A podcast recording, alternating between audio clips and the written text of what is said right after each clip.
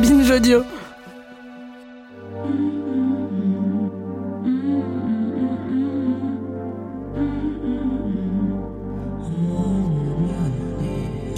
Non mais laissez-moi parler.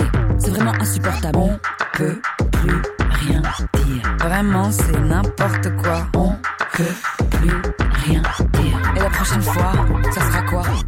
Mes très chers amis, bienvenue dans notre petit rendez-vous du mardi.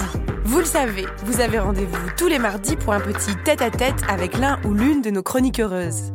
Chaque semaine, il et elle font une proposition pour décrire la société dont on rêve. Cette semaine, vous avez rendez-vous avec Lorraine Boudard. Lorraine, vous la connaissez, c'est notre start-upeuse repentie.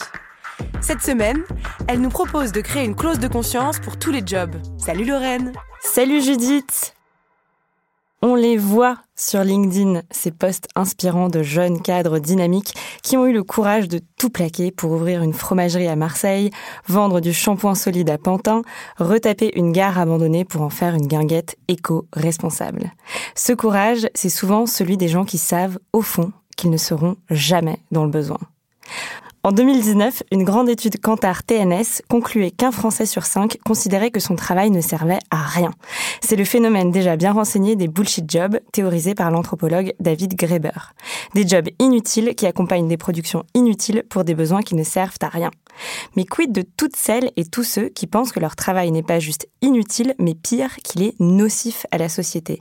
On en fait quoi d'eux en droit français, il existe une clause appelée la clause de conscience qui s'applique aux médecins et aux journalistes. Elle leur permet de s'opposer à une décision ou de ne pas accomplir un acte pour des raisons éthiques. Pour un journaliste, par exemple, c'est la possibilité de démissionner et d'obtenir le chômage s'il ne se sent plus en accord avec la ligne éditoriale de son média. Moi, cette clause, je la trouve formidable. Et je la trouve si formidable que je propose qu'on l'élargisse à toutes les professions. La clause de conscience pour tous. Avec cette clause inscrite dans chaque contrat de travail, on pourrait toutes et tous s'opposer en toute sécurité à notre employeur s'il avait le malheur d'aller à l'encontre de nos principes éthiques. Imaginez un peu, si on arrivait à renverser le rapport de force entre employeur et employé, qu'est-ce qui se passerait?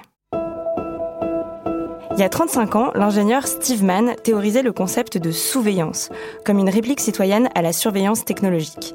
Son idée, si les autorités se mettent à nous filmer, nous aussi, on les filmera en retour. La surveillance, c'est l'arme des surveillés pour tenir les surveillants en joue. C'est la jeune Darnella Frazier qui filme le meurtre de George Floyd avec son téléphone portable et qui dit on vous voit et on va pas se laisser faire. La clause de conscience, comme la surveillance, c'est une réplique citoyenne face à ceux qui détiennent le pouvoir, les autorités d'un côté, les employeurs de l'autre. L'année dernière, les géants du CAC 40 ont reversé 70 milliards d'euros à leurs actionnaires, un record historique alors même que la France se remettait à peine du Covid.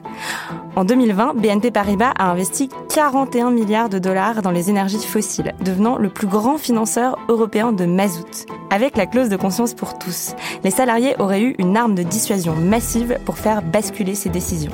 Un écart de trop et zou, c'est la sanction.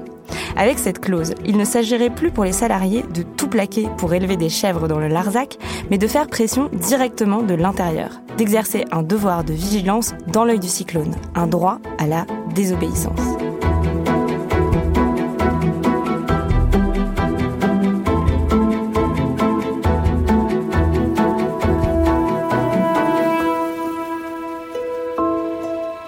Parce que le nœud du problème, il est au cœur du salariat. C'est la relation de subordination qui permet à l'un de décider et à l'autre d'exécuter.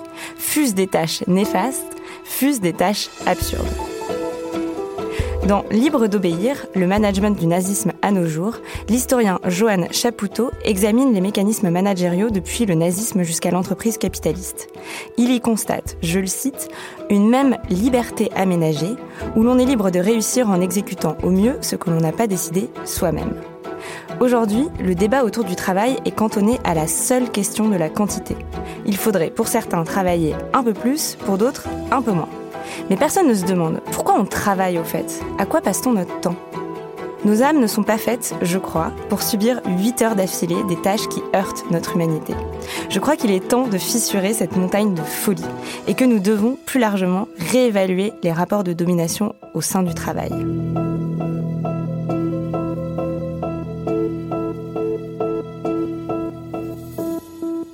La clause de conscience pour tous, c'est un pas vers plus d'égalité.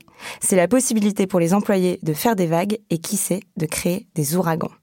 Moi, je n'ai rien contre celles et ceux qui se reconvertissent pour vendre du shampoing solide.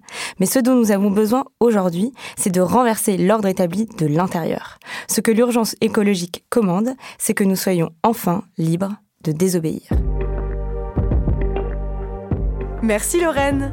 Et nous, mes chers amis, on se retrouve ce vendredi. Et d'ici là, n'hésitez pas à nous réécouter. Nous sommes à vos côtés pour vous aider à renverser l'ordre établi. À vendredi.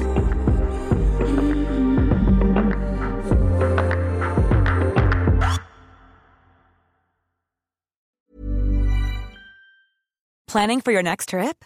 Elevate your travel style with Quince. Quince has all the jet setting essentials you'll want for your next getaway, like European linen, premium luggage options, buttery soft Italian leather bags, and so much more. And is all priced at 50 to 80% less than similar brands. Plus, Quince only works with factories that use safe and ethical manufacturing practices. Pack your bags with high-quality essentials you'll be wearing for vacations to come with Quince. Go to quince.com slash pack for free shipping and 365-day returns.